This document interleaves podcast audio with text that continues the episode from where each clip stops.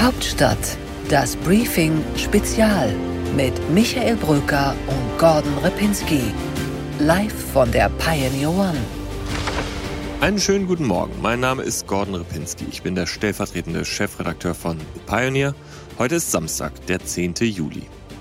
Professor Karl Lauterbach wollte eigentlich immer Gesundheitsminister werden und in der Corona-Krise besitzt er nun einen anderen, einen inoffiziellen Posten. Er ist der große Pandemieerklärer der SPD geworden, vielleicht sogar über die Grenzen der SPD hinaus, der Pandemieerklärer der Nation geworden. Denn er ist tatsächlich über diese Parteigrenzen hinweg geschätzt. Lauterbach bringt als Epidemiologe und langjähriger Bundestagsabgeordneter Sachkenntnis und politischen Sachverstand zusammen. Genau das, was in dieser Pandemie über viele Monate gebraucht war. Der Gesundheitsökonom, der in Aachen, Düsseldorf und in Texas studiert hat, ist eine der wichtigsten Stimmen dieser Zeit. Und heute Morgen freue ich mich, ihn hier im Hauptstadtbriefing spezial begrüßen zu dürfen. Denn es ergeben sich neue, drängende Fragen in dieser Pandemie. Zu steigenden Inzidenzen, zur Delta-Variante und dazu, wie Deutschland die Fehler aus dem letzten Jahr vermeiden kann. Schön, dass Sie dabei sind. Herr Lauterbach, ich grüße Sie. Hallo, guten Tag, Herr Rapinski. Herr Lauterbach, seit dieser Woche ist die Delta-Variante des Coronavirus in Deutschland dominant und die Neuinfektionen steigen seit einigen Tagen auch wieder an. Ist dieser super Sommer, den Sie uns vorhergesagt hatten, schon vorbei? Nein, der Sommer wird äh, super bleiben. Das wird äh, noch ein paar also Wochen wirklich klasse sein. Also die Menschen werden das Leben genießen. Die Einschränkungen werden zum Teil sogar noch zurückgenommen werden. Wir haben es jetzt in Nordrhein-Westfalen gesehen. Also der Sommer wird wirklich als, als ein Sommer der Entspannung und der Freude empfunden werden für die allermeisten. Und ist das auch aus Ihrer Sicht als Epidemiologe und als scharfer Beobachter der Corona-Wellen, äh, ist das die richtige Maßnahme? Ja, wenn man sich für den äh, Herbst gut vorbereitet. Also wenn man den Sommer jetzt genießt und macht für den Herbst keinerlei Vorbereitungen, dann wird es im Herbst nochmal also schwieriger werden. Es wird aber trotzdem auch im Herbst keinen Lockdown mehr geben. Dann sagen Sie uns mal, was die richtigen Vorbereitungen jetzt wären. Also man muss die Gruppen, die man schützen will, äh, betrachten. Also zum einen sind da die Schüler, zum zweiten die Gruppe derer, die also aus welchen Gründen auch immer also kein Impfangebot äh, wahrgenommen haben werden im Sommer, im, noch innerhalb des Sommers. Und dann ist dann die Gruppe derer, die zwar geimpft sind und trotzdem erkranken werden. Und für alle drei Gruppen muss man äh, etwas anders vorgehen, andere Pläne haben. Fangen wir mal mit den Schülern an. Äh, bei den Schülern ist es so, dass da tatsächlich ja so die Situation relativ schwierig ist. Also wenn wir jetzt nichts vorbereiten, meinetwegen wir hätten keine also Vorbereitungen im Sinne von Luftfilteranlagen. Wir hatten keine Vorbereitungen im Sinne von äh, Impfungen, die den Kindern angeboten werden. Dann also wird es darauf hinauslaufen, leider, dass also in den Schulen äh, viele, also ähm, also viele Kinder erkranken werden und es wird viel Unterricht ausfallen. Man wird zuerst wahrscheinlich versuchen, wenn man so rangeht, dass man also durchkommt, indem man einfach die äh, also Delta-Variante zulässt für die Kinder. Dann äh, würde man aber schnell sehen, dass also die Kinder auch zum Teil schwerer erkranken, zumindest also Long-Covid entwickeln. Es wird dann sicherlich großen Protest auch von Seiten der Kinderärzte geben, dass es so nicht gehen kann. Ich hielt es auch für falsch. Und dann würde man also mit Maßnahmen reagieren müssen, äh, dass dann doch wieder im Wechselunterricht unterrichtet werden müsste oder mit Masken und Wechselunterricht. Also der, der Unterricht wird nicht normal stattfinden können. Von daher müssen wir uns überlegen, wie wir das abwenden können, welche Möglichkeiten wir da haben. Können wir ja gleich noch kurz etwas äh, in die Tiefe gehen. Die zweite Gruppe, diejenigen, die nicht wirklich also das Impfangebot wahrnehmen wollten, oder die es also nicht wahrnehmen konnten, weil sie zum Beispiel nicht geimpft werden können oder die Impfung bei ihnen nicht wirklich wirkt, weil sie Erkrankungen haben.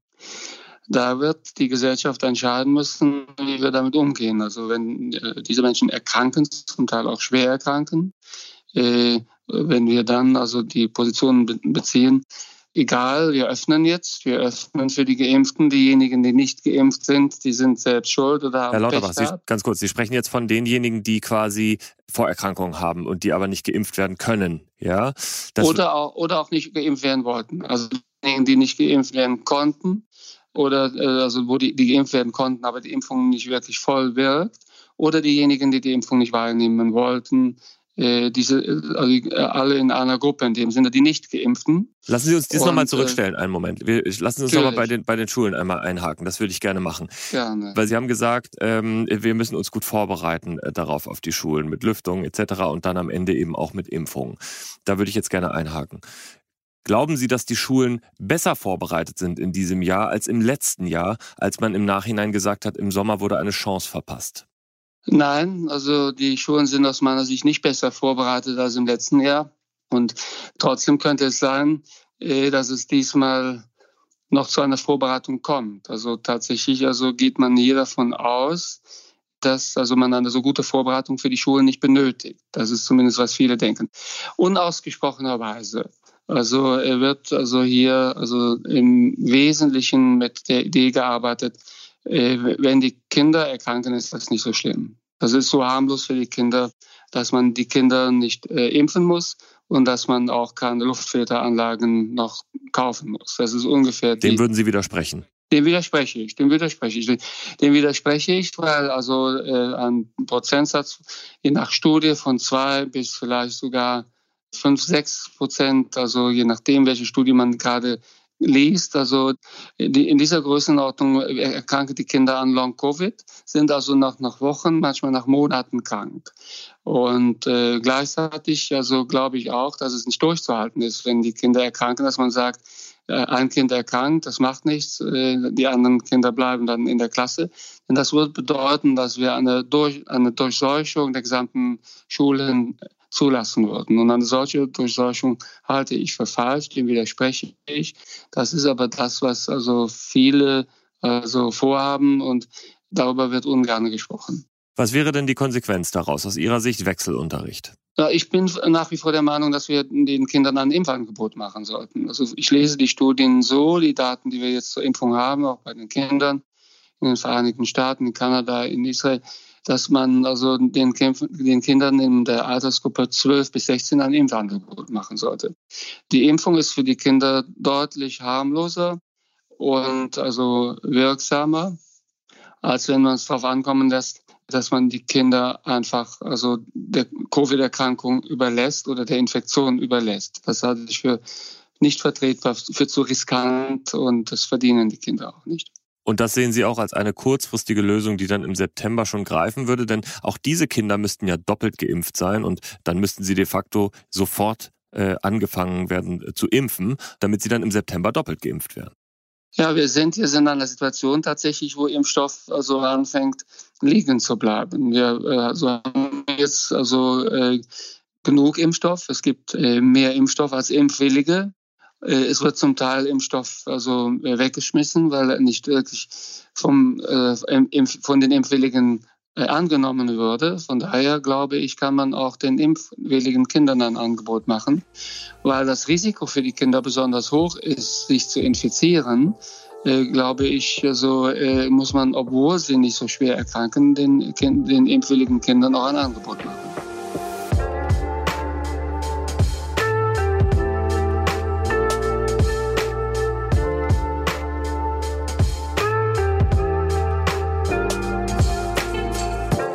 Kommen wir mal zu der zweiten Gruppe derer, um die wir uns ja auch kümmern äh, müssen, beziehungsweise um die wir vielleicht uns Gedanken machen müssen und eine Lösung finden, nämlich diejenigen, die sich nicht impfen lassen wollen. Wie kann man da die Anreize steigern, damit äh, die Quote der Zweifler nach unten geht? Ich glaube, es gibt zwei Gruppen. Das sind diejenigen, die kategorisch sich nicht impfen lassen wollen, die also Impfgegner sind. An die werden wir nicht herankommen. Also die müssen wir, äh, die müssen wir einfach als also Menschen respektieren, die aus welchen Gründen auch immer nicht geimpft werden wollen, die werden wir nicht erreichen. Das sind wahrscheinlich irgendwo zwischen also fünf bis acht Prozent der Bevölkerung. Es gibt aber eine andere Gruppe, die deutlich größer ist. Das sind diejenigen, die im Prinzip impfbereit wären, die aber nicht bereit sind, den Aufwand der Impfung also auf sich zu nehmen, die also beispielsweise nicht bereit sind, nicht interessiert sind, sich in einem Impfzentrum anzumelden, die nicht bereit sind, also äh, zu einem Hausarzt zu gehen. Oft haben sie auch gar keinen Hausarzt. Auf die müssen wir zugehen. Und da gibt es verschiedene Möglichkeiten, die funktionieren. Das wird ja auch in den Vereinigten Staaten also sehr intensiv betrieben. Man könnte zum Beispiel den Impfstoff dort anbieten, wo diese Menschen sich aufhalten in Geselligkeit sind und wo sie dann bereit wären, eine Impfung zu nehmen. Sie haben die Shisha-Bar vorgeschlagen, ne? Genau, in den Shisha-Bars, also beispielsweise äh, in, in den Ausgehmeilen, äh, beispielsweise vor den Restaurants, ähm, dort, wo größere Menschengruppen zusammenstehen, in den Ausgehbezirken, wenn man dort mit Impfstoffen präsent wäre, beispielsweise am Abend und würde das niederschwellig anbieten, das wäre sicherlich sehr sinnvoll. Was man auch machen könnte, man könnte die Impfzentren dahingehend öffnen, dass man ohne jeden Termin, ohne alles zum Impfzentrum gehen kann und kann dort impfen lassen, äh, also zu, zu jeder Zeit, so dass die Impfzentren eine niederschwellige Anlaufstelle sind für diejenigen, die impfbereit sind. Und man könnte sogar weitergehen und also Drive-Thru machen, dass man also quasi also aus dem im Wagen geimpft wird, indem man durch ein Zentrum fährt, äh, wo die Impfung quasi durch die durch die geöffnete Scheibe folgt. Der zweite Ansatz wäre ja zu sagen, wir schaffen Anreize für diejenigen, die noch nicht geimpft sind, sich impfen zu lassen, indem sie einfach mehr Rechte zurückerhalten oder indem es zum Beispiel Privilegien gibt, insofern, äh, dass äh, Theatervorstellungen oder Konzerte nur für doppelt geimpfte stattfinden. Ja, da muss man vorsichtig sein, weil ähm das würde ja bedeuten, dass wir also solche Privilegien denjenigen, die getestet sind, nicht zur Verfügung stellen. Und äh, das ist schwierig, weil die äh, Getesteten äh, brauchen auch Anreize, sich testen zu lassen. Und äh, wir haben bisher also mit diesem Dreiklang geimpft, genesen und getestet gute Erfahrungen gemacht. Von daher also äh, wäre das schwierig. Das wäre auch so etwas wie die Einführung der Impfpflicht durch die Hintertür. Wenn bestimmte Dinge nur noch für Geimpfte möglich sind, dann also machen, dann üben wir doch stärkeren Druck aus. Na gut, andererseits muss man sagen, es ist eine besondere Situation. Wir haben eine Variante, die zu einer vierten Welle werden kann. Also äh, macht man sich Gedanken über Anreize, ob man jetzt vor der Shisha-Bar steht oder sagt, es gibt äh, ein Konzert, was vielleicht nur zugänglich ist für doppelt Geimpfte, finde ich jetzt nicht so illegitim. Außerdem ist ja eine doppelte Impfung auch viel sicherer als ein Antigentest, der ja eine große Fehlerwahrscheinlichkeit hat. Damit haben Sie recht. Und das kann man durchaus diskutieren. Das ist kein Vorschlag, den man also einfach verwerfen darf, aber kann man nachdenken. Aber äh, ich fühle mich unwohl also äh, mit dem Vorschlag, weil er dann einen doch relativ nah in den Bereich bringt einer indirekten Impfpflicht. Andererseits haben Sie gerade gesagt, fünf bis acht Prozent wollen sich gar nicht impfen lassen. Ich glaube, das ist der niedrigste Wert, den man schätzen kann. Äh, wir gehen mittlerweile von einer 85-prozentigen Durchimpfung in der Bevölkerung aus, die erreicht werden muss, um eine Herdenimmunität gegen Delta zu erreichen. Das erscheint mir ein Wert zu sein, der eigentlich kaum erreichbar ist. Würden Sie mir widersprechen? Ich glaube, der erreichbar ist, aber nicht leicht. Wir müssen halt also äh, kämpfen. Äh, ich glaube, dass, der äh, Wert bei den Erwachsenen erreicht werden kann, wenn wir wirklich jetzt im Sommer viel tun, auf diejenigen zuzugehen, die also durch die Impfung noch erreicht werden können. Es ist kein Selbstlauf. Es kann durchaus sein, wenn es anders nicht geht. Das also ist äh, ein legitimer Gedanke, dass man dann tatsächlich noch zu anderen Maßnahmen greifen muss, dass man dann überlegt, dass bestimmte Dinge nur für Genesene und äh, doppelt Geimpfte möglich sind. Zum jetzigen Zeitpunkt würde ich das noch nicht ausreizen. Kommen wir mal zu einer ethischen Frage. Es gibt ja nun auch diejenigen, die äh, tatsächlich sich nicht impfen lassen wollen und die dadurch dann auch das Risiko eingehen, äh, infiziert zu werden mit dem Coronavirus äh, und dann eventuell eben auch schwer zu erkranken. Ist das noch eine gesellschaftliche Verantwortung, wenn jemand entscheidet, dass er sich nicht impfen lassen will, obwohl er es könnte? Nein, das ist die Verantwortung des Einzelnen. Der Einzelne geht in die Verantwortung und die müssen wir ihm auch äh, lassen. Also es gibt auch in anderen Bereichen Risiken, die wir äh, den Menschen erlauben, die manchmal auch andere gefährden. Somit also niemand ist verpflichtet, also sich zu impfen äh, zum eigenen Schutz. Wenn es jetzt so äh, wäre, dass beispielsweise, äh, stellen wir uns mal vor, Covid wäre noch sehr viel tödlicher, noch sehr viel ansteckender und eine Herdenimmunität wäre sonst nicht darstellbar. Dann wäre eine Impfpflicht durchweg überlegenswert gewesen. Aber das sind wir ja nicht, sondern im Prinzip ist es so, dass eine, also Herdenimmunität da möglich ist ohne Impfpflicht. Und diejenigen, die also gefährdet werden äh, durch diejenigen, die sich nicht haben impfen lassen, die können sich schützen. Also wenn es, wenn ich zum Beispiel weiß, dass 15 Prozent in der Gesellschaft noch unterwegs sind, die nicht geimpft sind, die, die gefährlich sein können für mich, dann muss ich mich vor diesen Leuten schützen und bin in der, also bin gut beraten, also Maske zu tragen beziehungsweise Abstände zu halten. Der Einzelne kann sich vor denjenigen, die nicht geimpft sind, entsprechend schützen. Wenn wir an dem Punkt sind, an dem wir jedem ein Impfangebot machen können und Sie sagen, derjenige, der es nicht annimmt, der geht eben ein individuelles Risiko ein, ja, dann sind wir doch an dem Punkt Ihres Parteifreundes Heiko Maas, der gesagt hat, alle, die geimpft sind, äh, für die braucht es gar keine Beschränkungen mehr. Ja, also äh, äh, zunächst einmal, ich schätze Heiko Maas sehr. Aber äh, das würde ja bedeuten, er hatte ja von August gesprochen, Mitte August, äh, Ende August. Äh, das würde ja bedeuten, dass es äh, möglich wäre, dass wir allen schon ein Impfangebot hätten machen können, die also impfwillig äh, oder impfbereit gewesen wären und auch den anderen. Und das ist natürlich nicht möglich. Also wir haben bis zu dem Zeitpunkt nicht genug Impfstoff, als dass wir allen bereits ein Impfangebot äh, unterbreiten konnten. Und wir müssen auch überlegen, also was bedeutet es, ein Impfangebot zu unterbreiten? Reicht es einfach, dass der Impfstoff da ist und in den Impfzentren zur Verfügung steht? Oder haben wir alles, was wir konnten, getan, um die Menschen dort zu erreichen, wo sie impfbereit sind, beispielsweise indem wir in die also äh, ich sage es nochmal, in die Shisha-Bars zum Beispiel gehen oder äh, andere aufsuchende Angebote gemacht. Aber man kann aus meiner Sicht nicht einfach passiv sagen, der Impfstoff stand zur Verfügung in den Impfzentren. Das, selbst das wird bis äh, Mitte August nicht der Fall sein. Aber man kann sagen, der Impfstoff stand zur Verfügung, er hätte dort dahin gehen können.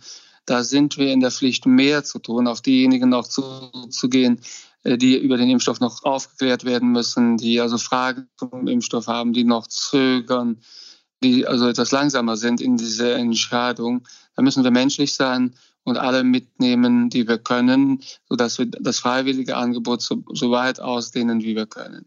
Und dann verstehe ich Sie aber richtig, erreichen wir irgendwann den Punkt, an dem man sagen muss, wir haben jetzt alles getan und wer sich immer noch nicht impfen lässt, der muss mit den Konsequenzen leben. Ja, das wird irgendwann so sein, das ist ganz klar. Was nicht, so, was nicht sein kann, ist, dass wir quasi in einer Art Dauerlockdown sind. Nur weil meinetwegen acht Prozent der Bevölkerung äh, oder noch weniger sich grundsätzlich nicht impfen lassen wollen. Mhm. Ja, oder vielleicht ist der Wert auch ein bisschen höher, Herr Lauterbach. Vielleicht sind es am Ende 15 oder 20 Prozent, die man einfach nicht erreicht, obwohl man vieles versucht hat. Und dann muss man die Frage auch beantworten können. Genau, ich glaube nicht, dass es so viele sind, wenn wir alles Unternehmen, um diejenigen zu erreichen, die noch nicht geimpft sind und im Prinzip impfwillig sind. Ich glaube, äh, dass wir nachher die 85 Prozent erreichen können. Ich mag falsch liegen. Aber wenn wir die 85 Prozent nicht erreichen, dann kommen wir in eine Situation hinein, die schwierig sein kann. Wenn, also, wenn, also stellen wir uns mal Folgendes vor. Wir würden nur 70 Prozent erreichen. Wir würden tatsächlich also 70 Prozent impfen können und also der, die Impfwirkung bei den Geimpften beträgt meinetwegen 90 Prozent.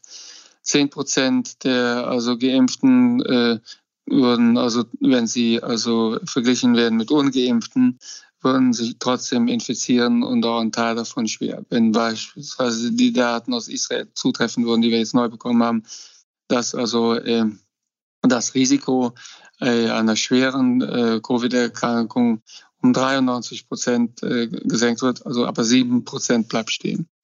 Das wäre keine einfache Situation.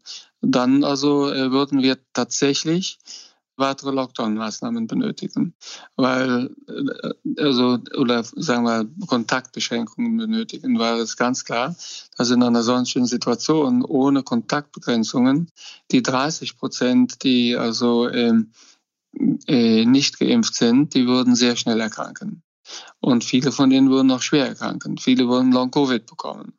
Und dann würden auch noch von den Geimpften, wenn es also einfach durchläuft und der Impfschutz nur also äh, vor schwerer Krankheit mit also äh, 93 Prozent wirkt oder 94 Prozent, dann würden von diesen auch nochmal sechs oder sieben Prozent, also von den Infizierten, äh, würden ebenfalls also äh, erkranken. Das ist, das, das wäre keine gute Situation.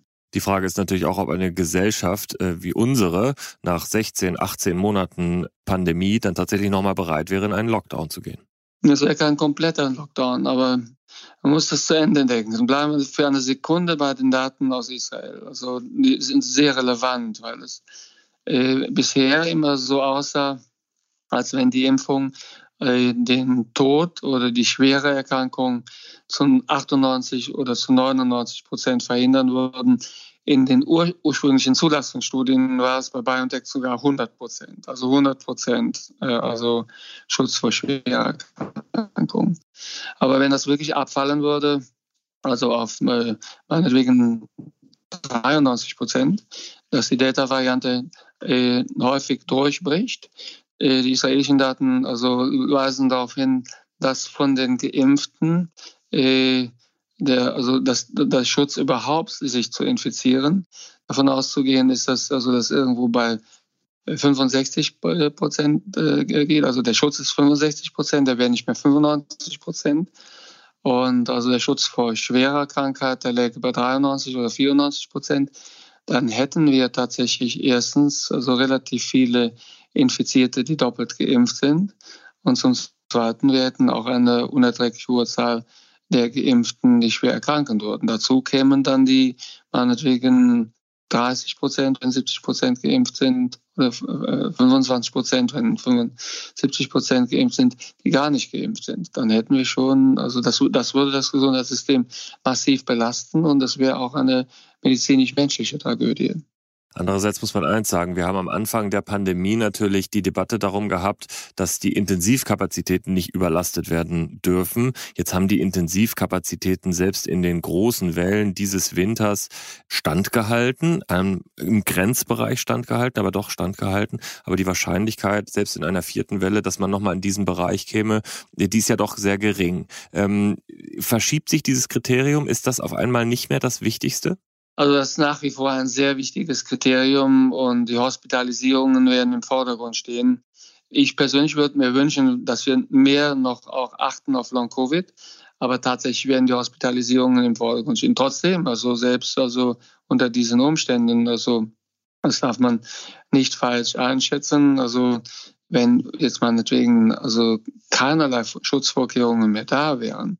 Die Delta-Variante hat einen extrem hohen R-Wert deutlich über fünf, dann würden die also 25 Millionen, die 25 Prozent, also etwa 20 Millionen, die also nicht geimpft sind, die würden, würden dann innerhalb kurzer Zeit würden die sich infizieren, wenn wir gar keine Lockdown-Maßnahmen hätten. Und natürlich ist es so, dass innerhalb dieser Gruppe auch viele sehr schwer erkranken, erkranken würden und auch intensivpflichtig behandelt werden müssten.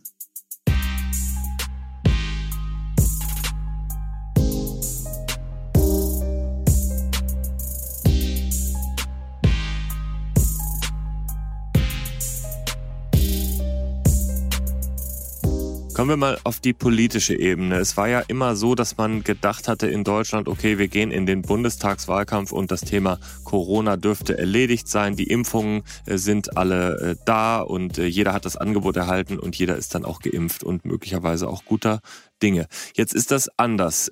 Im September, wenn der Wahlkampf in die heißeste Phase geht, ist eventuell tatsächlich nochmal eine neue Infektionswelle da. Was bedeutet das auch für das politische Miteinander in Deutschland?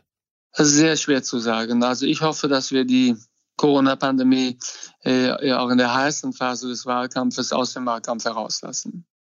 Ich glaube, das äh, schadet der äh, Pandemiebekämpfung, wenn man parteipolitische Dinge sieht. Ich beobachte das bei verschiedensten Parteien im Moment, diese Tendenz, dass man anfängt, also parteipolitische, also Corona-Vorschläge zu machen.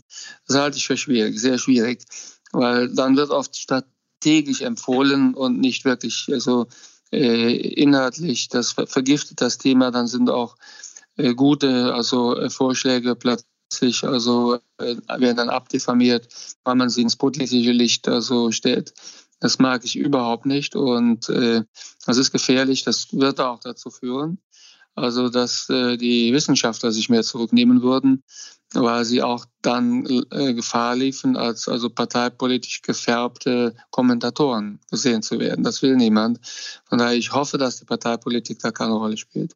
Weil die Konsequenz natürlich wahrscheinlich wäre, dass alle Vorschläge mehr in Richtung Öffnung gehen würden. Ne?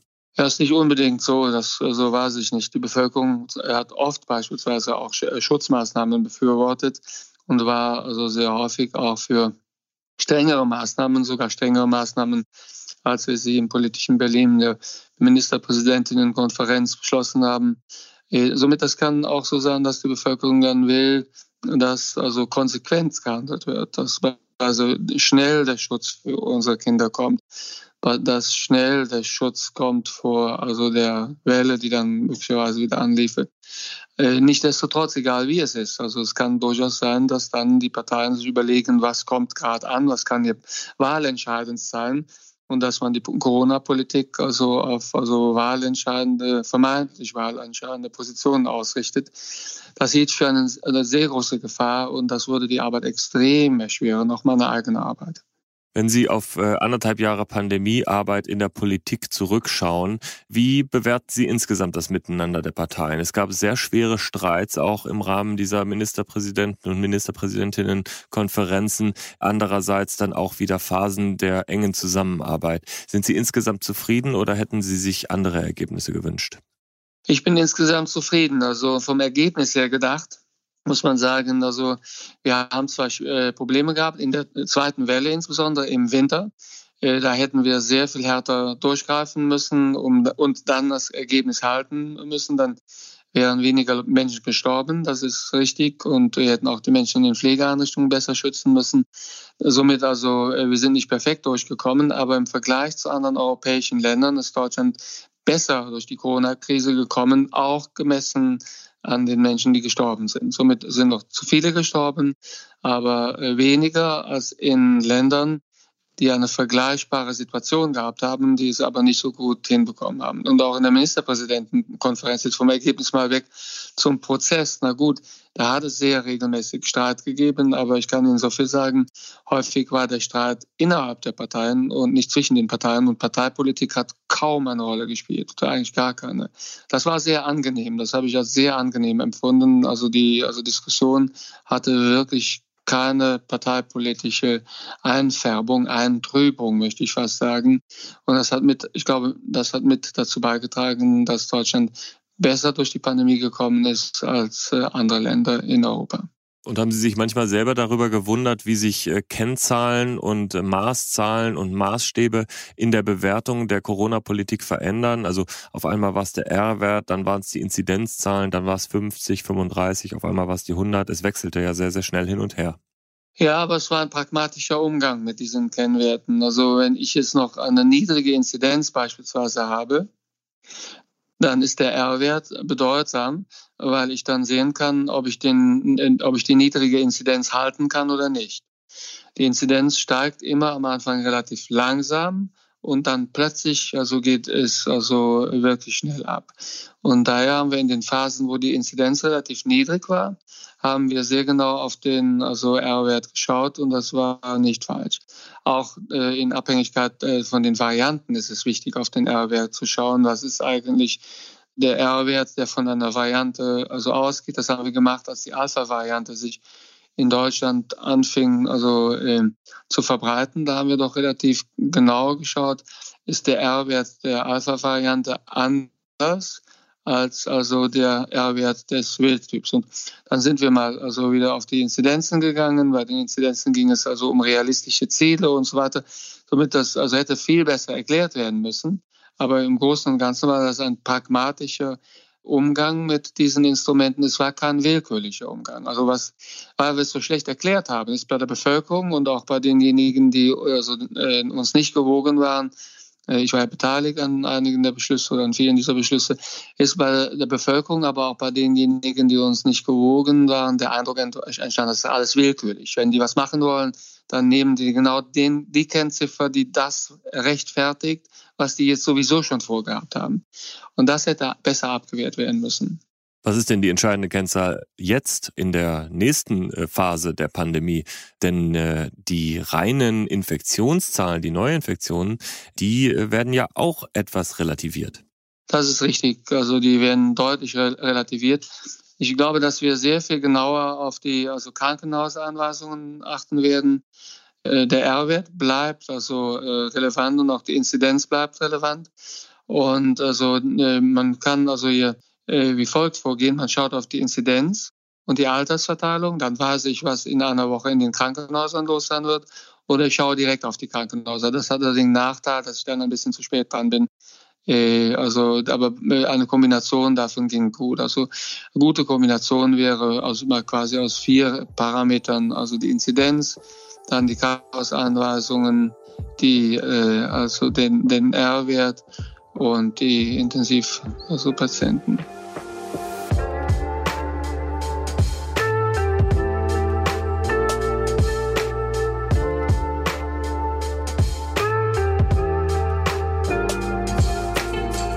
Sie auch mal für sich persönlich auf 16 Monate Pandemie zurückblicken, äh, was nehmen Sie für sich mit? Naja, also ich habe äh, viel darüber nachgedacht, wo ich mich selbst also äh, getäuscht habe und wo ich richtig lag. Und es ist ganz interessant, dass ich also mich selbst getäuscht habe, wo ich mich also auf persönliche Kommunikation verlassen habe. Also das ist also in der, im Rahmen der evidenzbasierten Medizin sowieso etwas, was man nicht machen sollte. Aber wenn man mit Leuten spricht und also holt bestimmte Informationen ein, wie ist das bei euch, wie ist das bei euch und so weiter und so fort, da habe ich mich ein paar Mal also äh, vertan und also ich bin mir ist noch klarer geworden, wie bedeutsam die, die also aktuelle Studienlage ist im Vergleich zu also ich sage mal anekdotischer Evidenz oder äh, Eindrücken oder also äh, Behandlungs Ergebnissen einzelner Personen. Das also ist dann oft doch nicht so aussagekräftig. Da, da bin ich nochmal aufgewacht und gewichte das nochmal anders. Und ansonsten. Wollen Sie da mal ein Beispiel ja, sagen? Wollen Sie da mal ein Beispiel sagen, was, äh, wo Sie sich da geirrt haben? Ich habe zum Beispiel die, äh, das Alter der Menschen, die äh, in der dritten Welle auf der auf Intensivstation mit Covid behandelt werden, habe ich deutlich habe ich deutlich unterschätzt und hatte mich da also festgelegt, dass, die, dass das also Alter bei 48 Jahren äh, läge. Das also äh, war aber nicht richtig. Das Alter war deutlich höher, mehr als zehn Jahre älter. Das macht einen großen Unterschied. Und ähm, dazu gab es keine Daten in Deutschland. Und da hatte ich da ein bisschen rumtelefoniert. Äh, das war aber nicht repräsentativ offenbar und war definitiv falsch. Das ist deshalb wichtig, weil sie diese äh, Meldung, auch diese Information, weil ich also im Prinzip immer relativ verlässliche Daten auch also aus, aus internationalen Studien äh, habe. Das hatte eine gewisse Bedeutung und das war falsch und äh, hätte so von mir gar nicht recherchiert werden sollen. Das heißt also, Professor Karl Lauterbach hat in einer Pandemie, in der wir ohnehin alle zu vereinsamen drohten, äh, noch weniger auf Gespräche gesetzt und noch mehr auf Studien lesen. Naja, ich habe also äh, viele private Kontakte und bin nicht vereinsamt, aber bin allenfalls also äh, beim, beim Lesen der Studien etwas also vereinsamt. Aber das ist ja nur ein Teil meines Lebens. Ich habe also Familie, ich habe Freunde, ich habe also äh, ein, äh, ein Privatleben wie jeder andere. Von daher alles gut. Nur in der Tat, also Studien trumpfen persönliche Erfahrungen. Das zeigt sich immer wieder. Das hat sich hier auch gezeigt. Ich frage das deshalb, weil so eine Pandemie ja jeden auf seine Weise verändert hat. Und äh, bei Ihnen bedeutete es ja noch einmal, so meine Einschätzung jedenfalls, noch tiefer in wissenschaftliche Arbeiten eintauchen. Und ähm, nach vielen Jahren, in denen Sie vor allem Politiker waren, wurden Sie ja auch vielleicht wieder ein bisschen mehr Wissenschaftler, oder? Das stimmt. Wobei allerdings also äh, mir geholfen hat und wahrscheinlich hätte ich das sonst weder gekonnt noch gewollt, ich lese tatsächlich also seit sehr, sehr, sehr langer Zeit, also äh, ja, mehr oder weniger täglich wissenschaftliche Studien im zum größten Teil epidemiologische Studien. Äh, die, damit habe ich angefangen während meines Medizinstudiums. Äh, das war ein Zufall im Prinzip, dass ich mich für dieses Fach, also was ich als Medizinstudent zuerst gar nicht kannte im Übrigen, also äh, habe angefangen zu interessieren und ich habe das, also ich habe während des Medizinstudiums parallel also äh, über Epidemiologie gelesen, habe die Studien verfolgt, das hat mich fasziniert, das habe ich weitergemacht. Das habe ich in vielen äh, Lebensphasen weiter betrieben, zum Beispiel als ich Gesundheitsökonomie gemacht habe. Also da hat mir die klinische Epidemiologie auch nicht so viel gebracht, das habe ich dann weiter betrieben. Also ich habe es immer also weiter gemacht und als jetzt also Covid kam, hat mir das geholfen, weil ich bin also sehr gut eingelesen, äh, bin gut in der Lage, klinische Studien äh, also zu lesen, epidemiologische Studien zu lesen. Und so war das also eine äh, Situation, in die ich recht gut vorbereitet hineingekommen bin. Trotzdem habe ich noch, habe ich in den letzten zehn Jahren, in den letzten 15 Jahren nicht so viel wissenschaftlich gearbeitet wie jetzt. Und dann haben Sie es immer wieder zwischendurch kommuniziert indem Sie zum Beispiel in Talkshows zu Gast waren, sehr viel, in verschiedenen. Ähm, Sie haben jetzt mal gesagt, eine Talkshow pro Woche, das setzen Sie sich als Ziel. Haben Sie selbst das Gefühl gehabt, dass es irgendwann zu viel wurde? Nein, zu viel nicht, aber ich habe immer, ich habe immer folgendes System verfolgt. Wenn ich in eine Talkshow gehe, muss es auch Inhalte geben, also die entweder neu sind oder die noch mal erläutert werden müssen ähm, und bin nicht einfach also in eine Talkshow gegangen, um da zu sein, um gesehen zu werden oder gar um andere zu kritisieren. Also ich habe immer versucht, einen eigenen Beitrag zu leisten, etwas erklären zu können, etwas mitzubringen, eine Diskussion anzustoßen. Und äh, Corona ist jetzt deutlich also langsamer geworden, Gott sei Dank. Also das Geschehen hat nicht mehr die Dynamik, äh, was das gehabt hat äh, in den äh, also frühen ähm, also Frühjahrmonaten. Somit also ist es einfach jetzt besser, etwas vom Gas zu gehen und eine Talkshow pro Woche reicht aus. Dann schauen wir noch einmal kurz in die Zukunft, ein paar Monate nämlich vielleicht in die Zukunft, November, Dezember. Wo steht Deutschland da? Wie meinen Sie das, politisch oder epidemiologisch? Ich, ich meine, ich meine epidemiologisch, endemisch, pandemisch. Ja, wir, wir werden dann immer noch mit also Covid kämpfen, das ist klar. Aber äh, wir werden es äh, viel besser im Griff haben. Ich glaube, äh, da bin ich Optimist, dass also äh, im Herbst, wenn wieder mehr Fälle kommen und wenn auch wieder mehr äh, Patienten schwerer erkranken, dass dann diejenigen, die noch nicht geimpft sind, sich überlegen, jetzt lasse ich mich doch impfen. Es ist einfach zu gefährlich. Also, äh, weil viele haben jetzt noch die Idee, dass also äh, das Ganze weggeht. In dem Sinne, die Fallzahlen sind jetzt sehr niedrig und äh, der größte Teil oder ein großer Teil der Bevölkerung ist geimpft. Somit bin ich also geschützt. Ich brauche mich nicht mehr impfen zu lassen. Das kommt nicht zurück. Die Pandemie ist vorüber. Wenn aber die Pandemie zurückkommt, was ja der Fall sein wird, auch in kleineren Umfängen, aber trotzdem kommt zurück, dann werden viele dann doch aus meiner Sicht also sich dazu entscheiden, jetzt mache ich es, jetzt lasse ich mich impfen. Und wir werden auch Angebote dafür zur Verfügung stellen. Und wann wird der Punkt erreicht sein, an dem Corona als gesellschaftliches Thema nicht mehr da ist, aus Ihrer Sicht?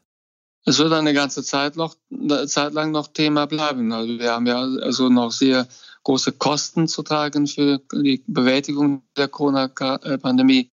Äh, unsere Wirtschaft ist um sechs Prozent eingebrochen.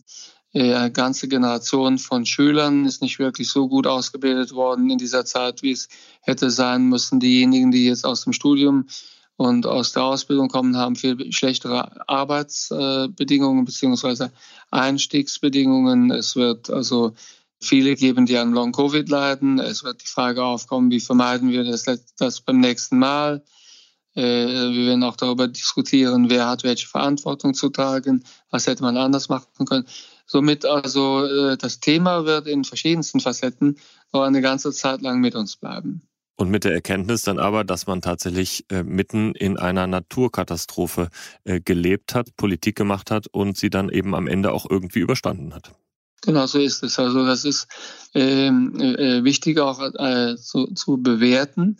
Also wenn man weltweit sich anschaut, ähm, wie Länder mit der Pandemie klargekommen sind, dann also äh, ist es so, dass die große Koalition, die ich ja auflösen wollte, als ich mit Nina Scheer für den Parteivorsitz der SPD angetreten bin, ähm, die große Koalition hat das ganz gut gemeistert, das muss man sagen. Also nichts ist perfekt gewesen Und ich habe viele Punkte auch kritisiert. Da scheue ich nicht äh, so mit, da, da schrecke ich nicht vor Kritik zurück.